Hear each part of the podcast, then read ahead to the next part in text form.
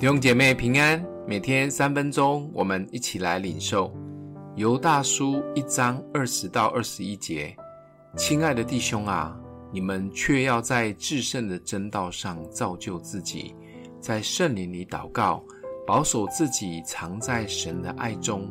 仰望我们主耶稣基督的怜悯，直到永生。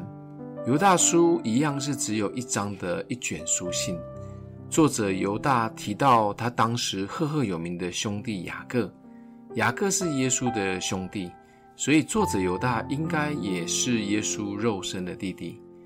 犹大情绪激昂地写这一封信的目的，就是要为真道竭力地来争辩。其实这些问题在保罗的书信里面也一再地被谈起，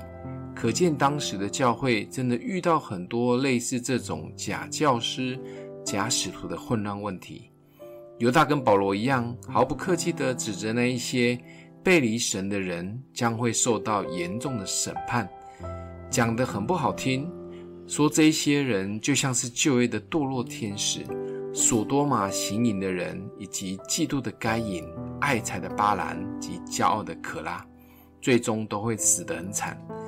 犹大最后鼓励以及劝勉基督徒们有释召的秘诀。可以让我们在乱世中坚立不动摇，甚至是欢欢喜喜的站立，迎接荣耀的神。现代社会说实在也是假消息满天飞，神棍也是到处存在。可惜的是，有一些基督徒不愿花时间好好的来认识真理，在圣灵里祷告，反而听了很多是是非非的消息。甚至被欺骗了，而进入了万劫不复的地步。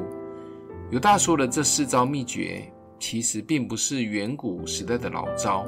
而是每一位基督徒都应该竭力去做的，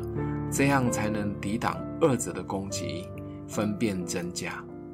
首先要好好的来读神的话语，在信心中建立自己；其次要常常用心真诚的祷告。不管是用方言或悟性，天天让自己浸泡在神的爱中，最后是带着盼望等候这一位满有怜悯的耶稣基督。在现代这个混乱、假消息满天飞的时代，犹大的这四招不错用。